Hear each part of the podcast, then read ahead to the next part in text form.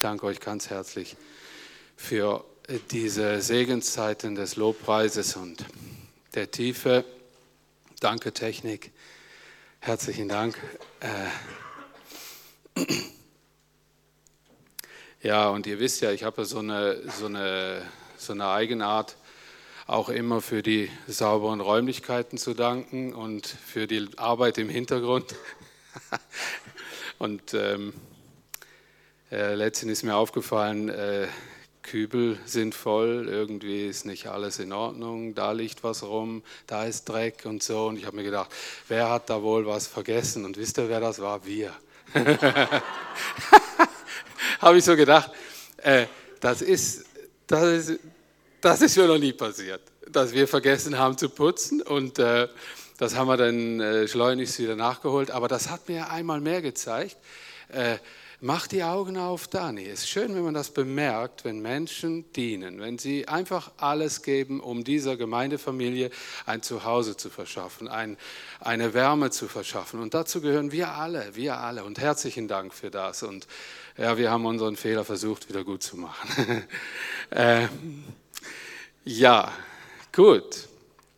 Ich finde, der Gottesdienst hat schon sehr, sehr stark äh, begonnen und wir sind voll dran, Gott redet.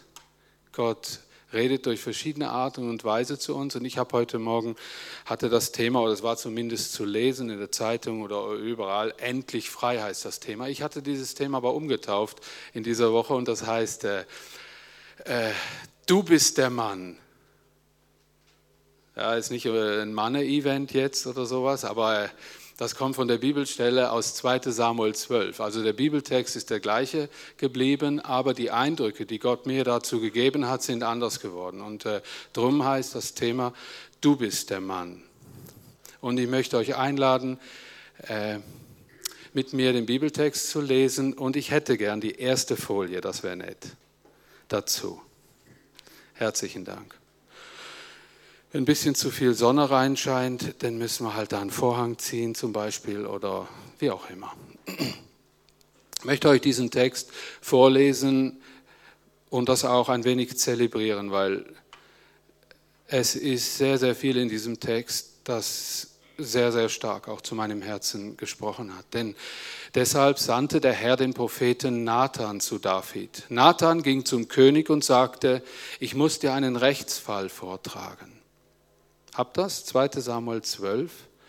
Gut. Zwei Männer lebten in derselben Stadt. Der eine war reich, der andere arm. Der Reiche besaß eine große Zahl von Schafen und Rindern. Der Arme hatte nichts außer einem einzigen kleinen Lämmchen.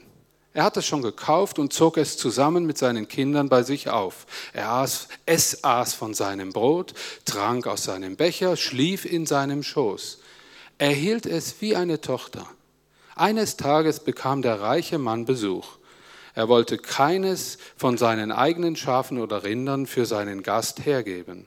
Darum nahm er dem Armen das Lamm weg und setzte es seinem Gast vor.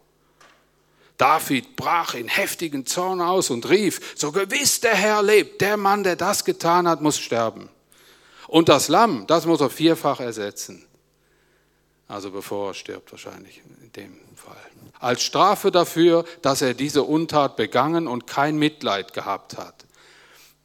Hm, Nathan, du bist der Mann, sagte Nathan zu David. Und so spricht der Herr, der Gott Israels.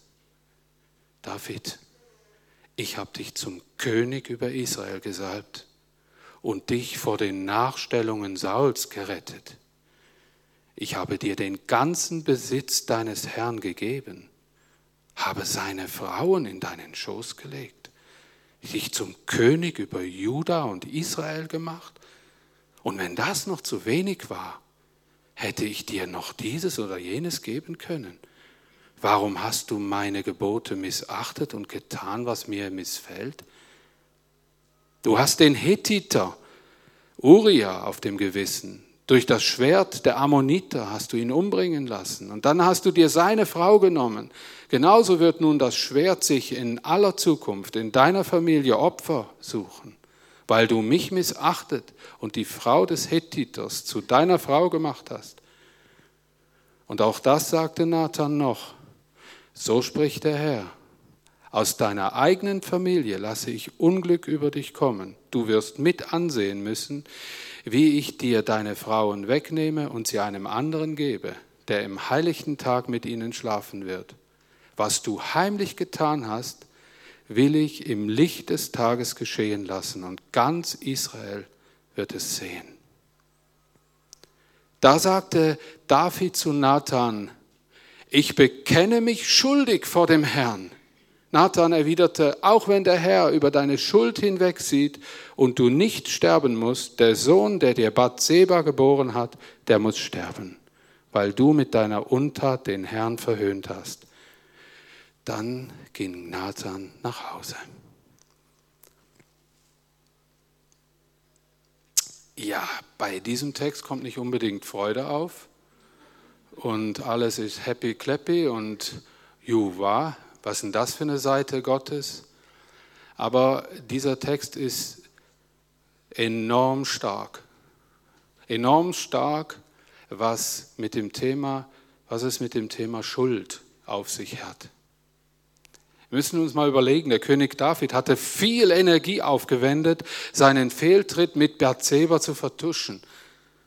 Und Uriah was war quasi fürs Vaterland gestorben. Das hat er prima hingekriegt, der David. Das wusste niemand. Niemand. Und er rechtmäßig mit seiner Frau, Bathseba, verheiratet. Hätte man auch als Kavalierstat anschauen können seines gefallenen Superhelden im Krieg. Nathan und seine Rechtssache waren willkommen und er war sofort parat, sich dieser Rechtssache, die sich scheinbar Nathan mitgebracht hatte an den Königshof, anzunehmen und sofort diesen Mann schuldig zu sprechen.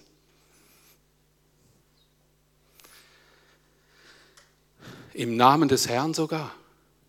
So wahr der Herr lebt, sagte David in genau diesem Moment, und das kam mir so ums, in diesem Moment kommen diese Worte, du bist der Mann. Und für mich wirkten sie wie, und das möchte ich so als Bild nehmen, wie ein Spiegel. Ein Spiegel, den Nathan ihm vorhält. Du bist der Mann, schau da rein. David, ich lese uns ein Wort und hätte gern Folie 2 aus Jakobus 1, 12 bis 15. Im Jakobusbrief steht etwas, das in unmittelbarem Zusammenhang ist und ihr könnt das da selber mitlesen. Ich habe den Text äh, so abgedruckt und äh, ich finde ihn sehr, sehr wichtig. Freuen darf sich, wer auf die Probe gestellt wird und sie besteht denn Gott wird ihm den Siegeskranz geben, das ewige Leben, das er allen versprochen hat, die ihn lieben. Wenn ein Mensch in Versuchung gerät, soll er nicht sagen, Gott hat mich in Versuchung geführt.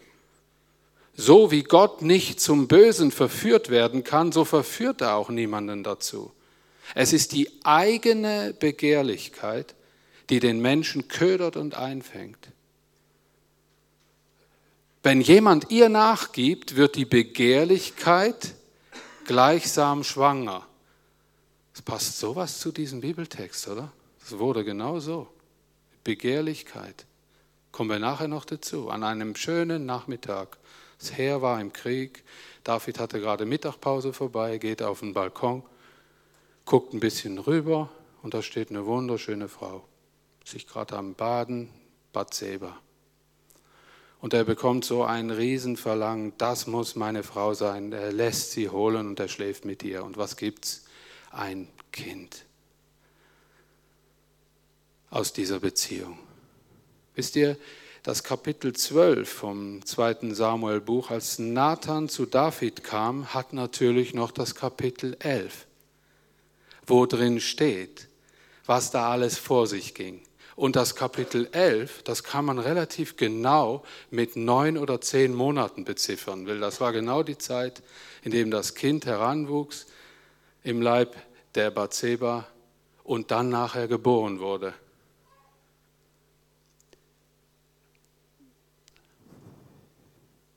Die Begehrlichkeit wird gleichsam schwanger und gebiert dann die Sünde. Und wenn die Sünde ausgewachsen ist, bringt sie den Tod hervor. Wisst ihr, was mich an diesen Versen am meisten innerlich aufgewühlt hat? Ist, das Kind ist doch keine Sünde. Was kann denn das Kind dafür? Oder? Ich werfe die Fragen nochmal auf nachher, weil eins ist sicher, dass unser Verhalten immer Folgen hat und wir uns darüber ruhig einmal auch Gedanken machen können, ein bisschen tiefere Gedanken, wo diese Geschichte, diese Begebenheit, die geschehen ist, die aber auch eine Verarbeitung hatte, uns große, große Hilfe ist für unser eigenes Leben, für unseren eigenen Umgang mit gewissen Dingen, die wir erleben, die wir machen oder wo wir fehlen. Hätte gern Folie 3. Ich sah diesen Blick in den Spiegel. Nathan hebt dem David diesen Spiegel hin. Wisst ihr, was da für ein Unterschied war?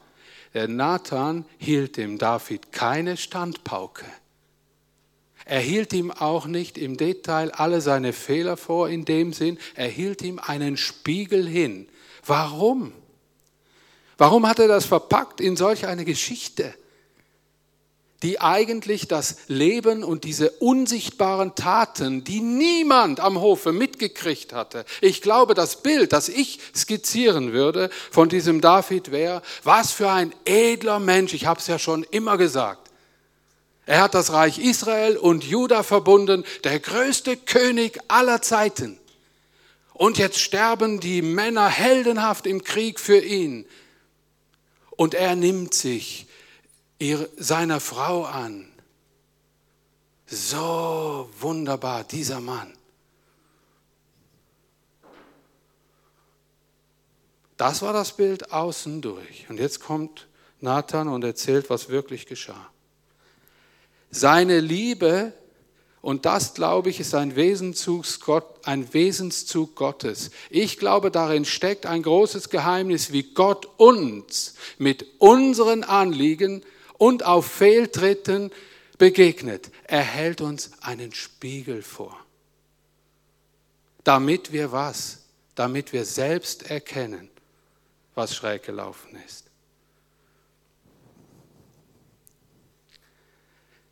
Er fragt uns, was siehst du denn, Dani, an dir selbst? Wisst ihr, was, was das ist? Wenn man in einen Spiegel guckt, dann sieht man sich und die fatale, klare Wahrheit. Ich habe immer noch den Bückel am Auge, der regt mich auch auf. Da. Und, äh, wisst ihr, wen ich dann nicht sehe? Dich, wenn ich in den Spiegel gucke. Das ist der Unterschied. Wisst ihr, es gibt eine Automat eine Automatik. Wenn Menschen Schuld verursachen, dann, dann drehen sie sich schnell um und fragen sich, wer hat auch noch Schuld? Wisst ihr, was der Unterschied für einen Blick in den Spiegel ist? Ich sehe nur mich. Und während diesen paar Ausführungen, die ich mache, möchte ich jetzt Folgendes tun. Ich würde gern den Spiegel rumgehen und ich hätte einen rumgeben und ich hätte gern einen Wunsch, dass er den erstens nicht einsackt Zweitens, dass ihr jeder, sicher jeder mal reinguckt. Jeder. Und dass der dann schön wieder davon nach vorne kommt. Ist das okay? Der, der muss wieder da auf den Abendmahlstisch rauf. Guckt bitte jeder mal kurz rein. Und ich werde weiter über diese Worte sprechen, die mir dann so stark aufs Herz gekommen sind.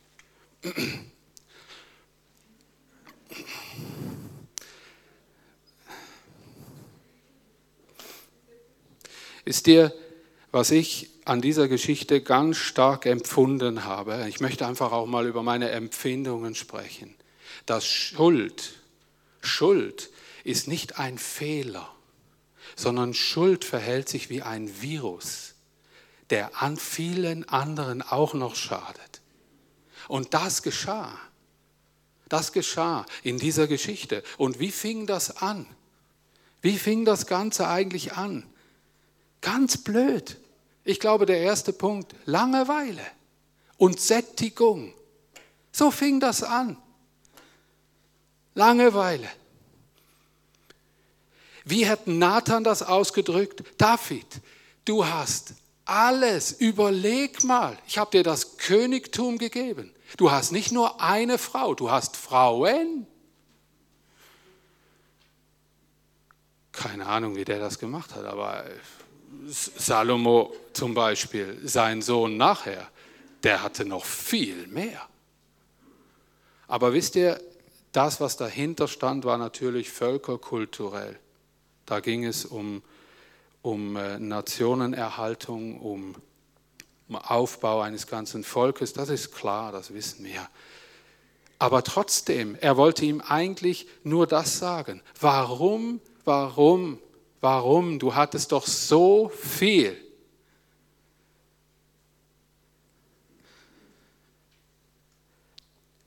Gott fragt auch dich, ihr habt auch euer Königreich, jeder von uns.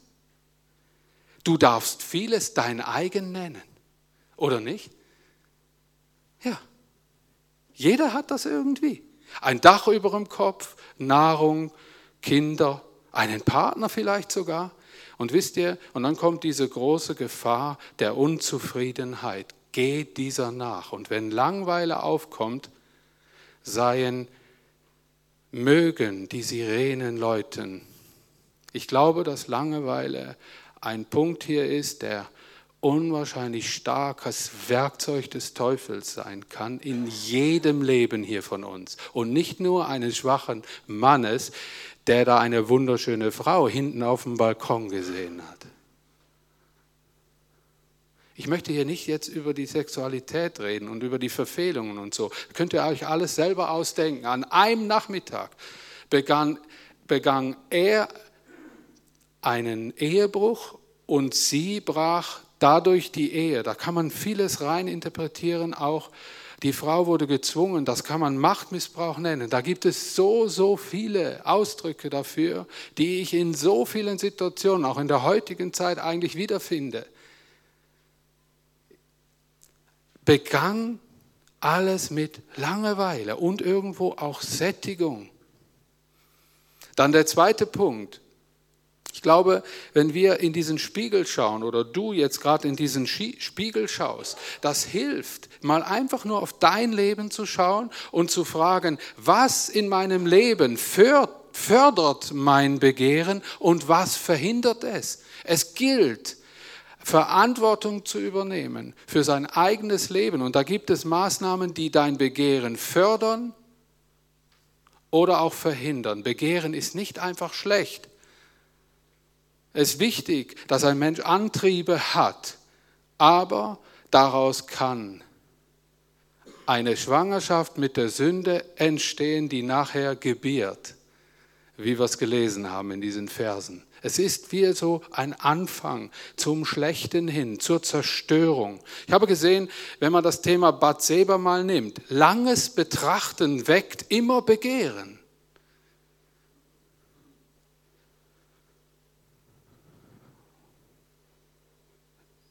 Wenn ich meine Uhr angucke, oder? Ich hätte echt schon gern mal eine neue. Die ist komplett verspritzt mit Schweißspritzern, die hat Ecken ab, aber die läuft noch. Ich glaube, dass in meinem Leben, und das ist ein so ein mageres Beispiel irgendwo, aber es ist eins, dass es etwas in mir mal wachsen muss mit der Zeit, dass ich mal länger mit etwas, das in mir ständig wieder Begehren anfacht, mal länger mit etwas leben lernen muss, wenn es nicht ganz dringend und wichtig erneuert werden sollte.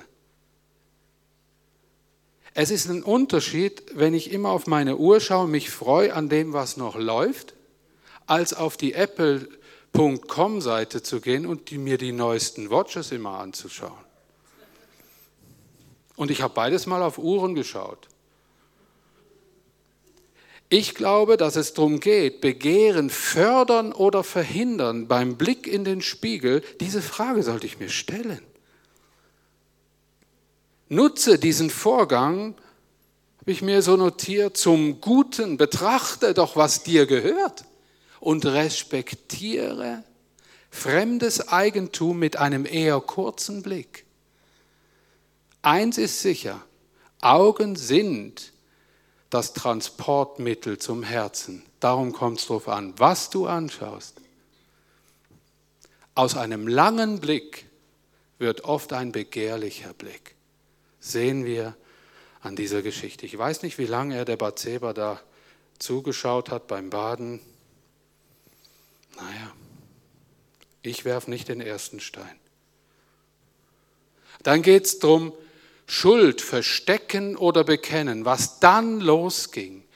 Wisst ihr, das habe ich mir so oft zu Gemüte gezogen. Ich habe so oft diese Kapitel 11 und 12 gelesen. Wisst ihr, David hat sich entschlossen, dass das auf keinen Fall rauskommen darf. Es fing an mit der Nachricht eines Dieners, denn die Frau Bathseba ließ zu David schicken und sagen, dass sie schwanger sei. Und dann ging eine Mühle los in dem Hirni von David. Denn ich muss jetzt alles tun, dass ich mein Gesicht wahre und dass das nicht rauskommt. Ich muss alles machen. Und er dachte sofort zuerst an, seinen, an ihren Mann. Und denkt, den hole ich von der Front und dann äh, schenke ich dem äußerlich einfach ein paar Ferientage. Wow, so ein cooler Typ, echt.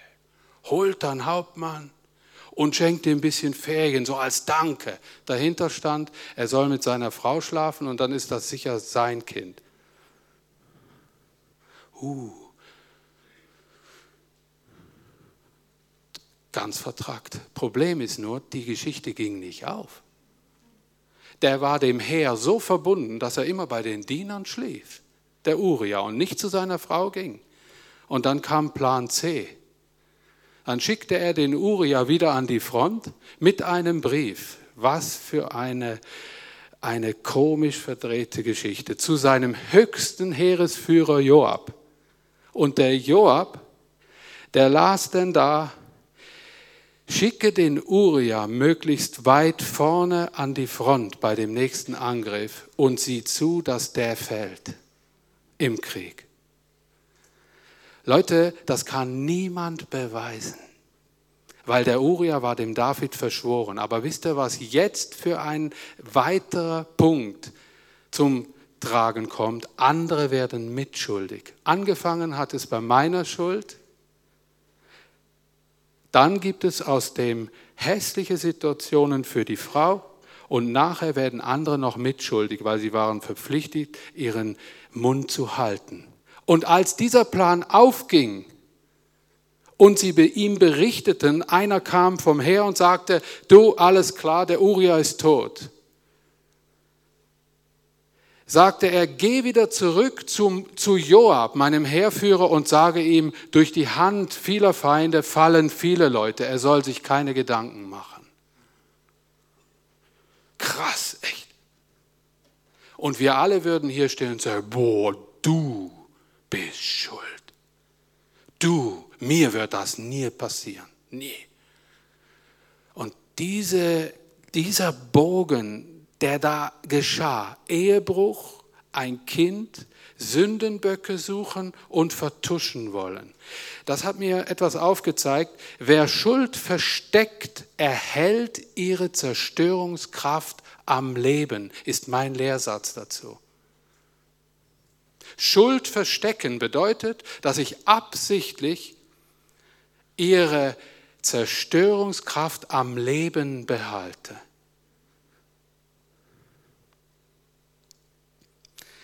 Ich denke immer wieder, immer wieder kam mir dieser Gedanke, auch beim, beim, irgendwo war ich dran und dann kommt mir wieder der Gedanke, wer gibt diesem Kind eine Stimme?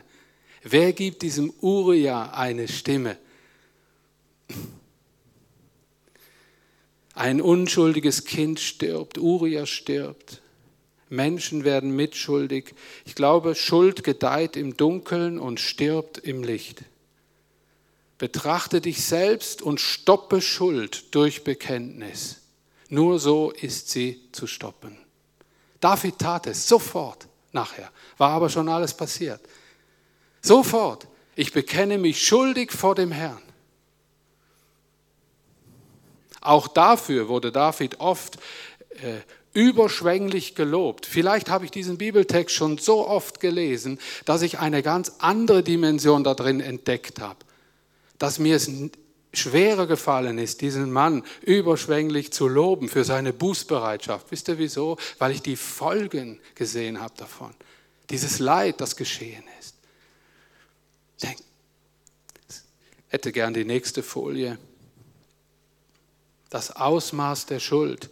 Wisst ihr, nicht von ungefähr werden in diesen Tagen auch immer wieder, nicht nur in diesen Tagen, auch immer wieder werden Dinge hervorgegraben und Schuld kommt ans helle Licht der Sonne, nicht um sie zu bereinigen, sondern um Menschen durch den Dreck zu ziehen. Und wir leben ganz aktuell in diesen Zeiten, in denen das ganz viel passiert. Und wisst ihr, was der Hammer ist? Ja, tatsächlich haben ganz viele Menschen unter Schuld von ganz vielen Menschen gelitten. Und wenn es zutage kommt, diese hässliche Fratze des Angerichteten, dann sind alle nicht scheu, genauso wie der David, um mit dem Finger auf all diesen Menschen zu zeigen, die sich etwas zu Schulden kommen gelassen haben, mit unendlichen Folgen. Aber da steht ein ganzes Volk auf und zeigt mit Finger auf die Schuldigen und sie sind selber kein Deut besser. Auch heute. Ich habe mich gefragt, ein unschuldiges Kind, warum? Warum musste das denn sterben? Was konnte das Kind dafür? War das eine Strafe? Bereits vorher starb Uriah als gefallener Held fürs Vaterland. Warum? Ein aufrechter, treuer Diener, der hat sich sowas von loyal verhalten. Das wäre der beste Nachfolger für Joab gewesen, den obersten Chef der Garde vom Heer. So loyal. Der hat nicht Ferien gemacht sondern ging freiwillig zu den anderen Soldaten und hat da übernachtet und hat, hat dem David dann gesagt, wie kann ich zu meiner Frau gehen und Ferien machen? Und die sind an der Front und haben ein Riesenzeug da. Ich will eigentlich wieder weg. Ja, mach noch ein bisschen Pause, ja. Und da hinten schlaf mit deiner Frau. Dann bin ich aus dem Schneider.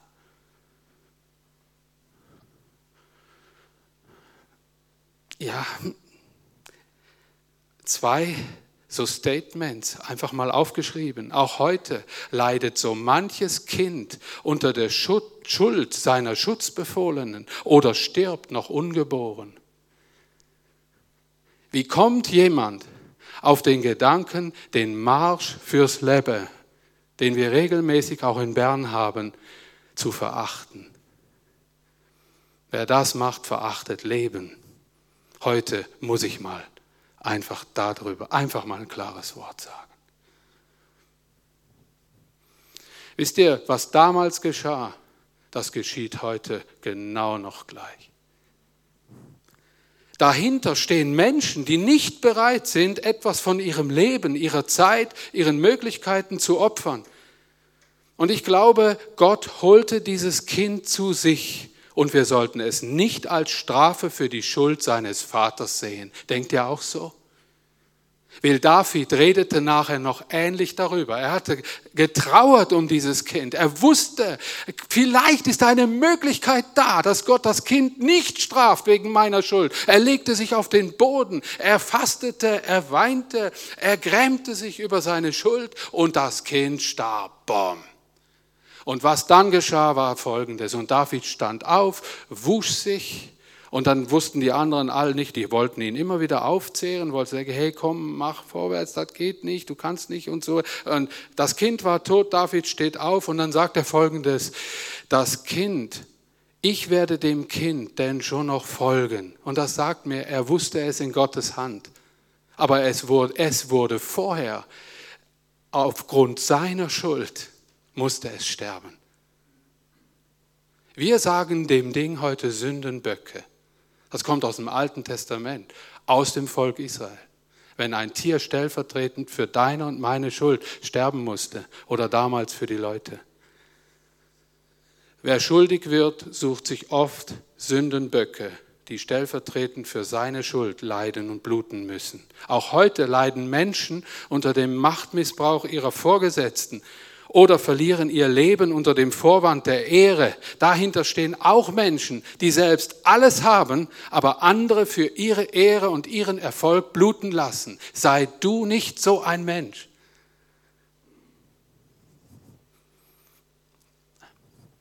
Gern die Folie 5. Echte Liebe will vermeiden, dass jemand unter meiner Schuld zu leiden hat. Darum betrachte dich im Spiegel. Ist der Spiegel wieder da? Hey, der ist wieder da. Super. So, hey. Warte mal, das gibt sonst einen Unfall. So. Ja.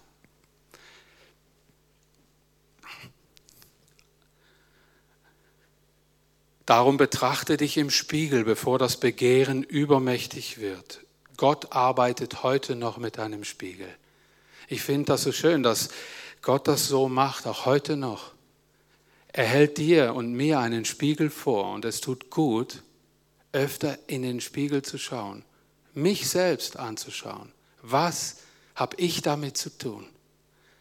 Um daher nachher zu erkennen, es ist den Weg, den Gott mit mir geht, aber ich bin diesen Weg gegangen und ich, wenn ich mich betrachte, möchte ich erkennen? Möchte ich dazu stehen? Möchte ich, dass meine Schuld nicht noch in einen Rhythmus verfällt, wo noch andere verletzt und tötet? Ich glaube, dass es auch andere Ausmaße der Schuld gibt. Ich hatte letzte Woche auch mal, letzte Woche auch mal so ein paar Artikel gelesen, in denen Menschen berichtet, die durch eine Fahrlässigkeit durch ein Erlebnis, das sie einfach erlebt haben, ganz besonders im Straßenverkehr, andere Menschen getötet haben, durch eine Dummheit, durch eine Fahrlässigkeit. Und da stellen sich auch wir die Fragen, wie kommt so ein Mensch aus solch einer Schuld wieder raus? Leute, es gibt immer ein Ausmaß der Schuld. Und wenn es da nicht diesen Gott der echte Liebe, auch diesen Menschen gegenüber hat, hätte und eine Anschauung, die wir im Reich Gottes haben können, auch für die Menschen, um sie aufzurichten, dass sie fertig werden mit solch einer Schuld, die ihnen passiert. Wisst ihr, wir haben uns oftmals schuldig gemacht und wollten es nicht. Es war eine reine Fahrlässigkeit. Und da stellen sich echt so Fragen, wie komme ich da raus? David hatte es vorsätzlich getan. Ich möchte doch das Wort Gottes noch zu Wort kommen lassen und den letzten Rest des Textes noch lesen, weil das Wort redet so stark. Der Herr aber ließ das Kind, das Urias Frau geboren hatte, schwer krank werden. Ich tue mich so schwer mit diesem Text, echt, ey. Mir tut das Kind so weh. Ich habe mal eine ganze neue Schau für das Kind bekommen irgendwie. David flehte Gott an, es am Leben zu lassen. Er rührte kein Essen an. Er legte sich nachts zum Schlafen auf den nackten Boden. Die Vertrautesten unter den Hofleuten gingen zu ihm, wollten ihn aufheben und ihn ins Bett bringen, aber er ließ es nicht zu, aß auch nicht mit ihnen. Nach einer Woche starb das Kind. Keiner von Davids Dienern wagte ihm zu sagen, dass das schon tot war. Schon als das Kind noch lebte, wollte er sich nicht trösten lassen, sagten sie zueinander. Wenn er nun erfährt, dass es gestorben ist, wird es für uns gefährlich. Als David merkte, dass seine Diener tuschelten, wurde ihm klar, was geschehen war und fragte, ist das Kind tot? Ja, antworteten sie. Da stand David vom Boden auf, wusch und salbte sich und zog frische Kleider an. Dann ging er ins Heiligtum und warf sich vor dem Herrn nieder. Wieder in seinen Palast zurückgekehrt, ließ er sich etwas zu essen bringen und seine Leute fragten, wie soll man das jetzt verstehen? Als das Kind noch lebte, hast du geweint und gefastet und nun, wo es gestorben ist, stehst du auf und isst.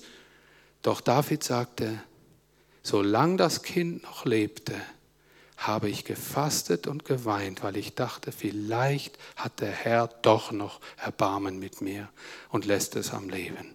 Jetzt ist es tot. Was soll ich mich da noch kasteien? Ich kann es ja nicht wieder zum Leben erwecken. Ich folge ihm einmal nach. aber zu mir kommt es nicht mehr zurück. Dann ging David zu Bathseba, seiner Frau, und tröstete sie. Er schlief mit ihr und sie bekam wieder einen Sohn. Und David gab ihm den Namen Salomo. Der Herr wandte dem Kind seine Liebe zu. Das ließ er David durch den Propheten Nathan mitteilen, dass er den Salomo liebte. Der gab ihm den Namen Jedidja, weil der Herr es so gesagt hatte.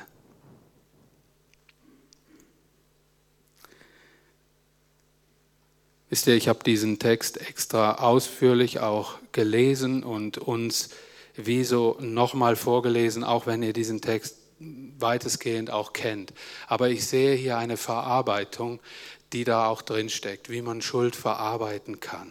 David gibt einem da ein Beispiel. Ich möchte da jetzt einfach nicht auch zu tief reingehen, weil es geht eigentlich darum, auch wenn Schuld oder wenn man sich schuldig gemacht hat, wenn es Kreise gezogen hat, wird es Wege gehen, die der Herr schenken kann, die du wieder da hinaus findest. Aber nur mit der Hilfe Gottes, denke ich.